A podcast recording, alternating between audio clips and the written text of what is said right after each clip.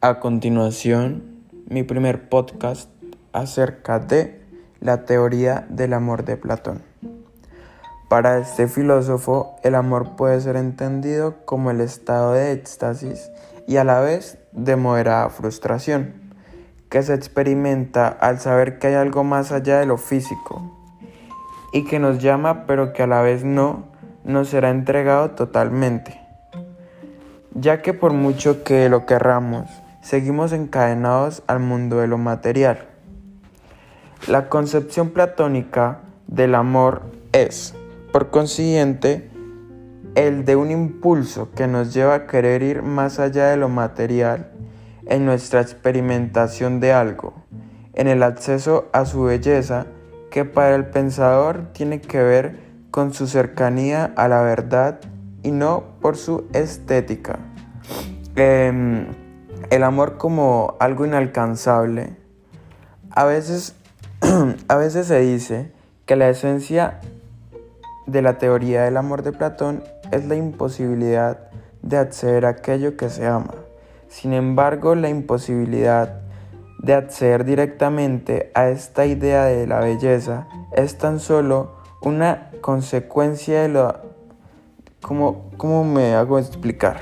Como una consecuencia eh, de la distinción de Platón eh, entre lo ideal y lo material. Este filósofo hizo que su teoría girase eh, totalmente en torno al mundo de las ideas y por eso no establecía normas muy férreas acerca de acciones concretas que hay que seguir para experimentar el amor de un modo correcto como si nuestras maneras de movernos y actuar sobre un espacio físico fuese en sí algo muy importante.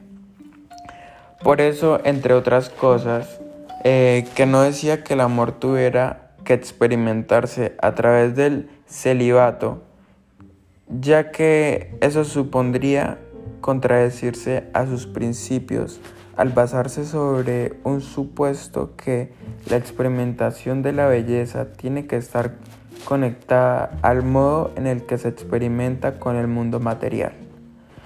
Eso fue más bien una deformación de la filosofía dualista utilizada a partir de la popularización de las regiones abrahámicas, especialmente del cristianismo. Así pues, Latón dejaba la puerta abierta a diferentes maneras de acceder parcialmente al mundo espiritual, trascender las fronteras entre lo material y lo que y lo que según él existía más allá de eso.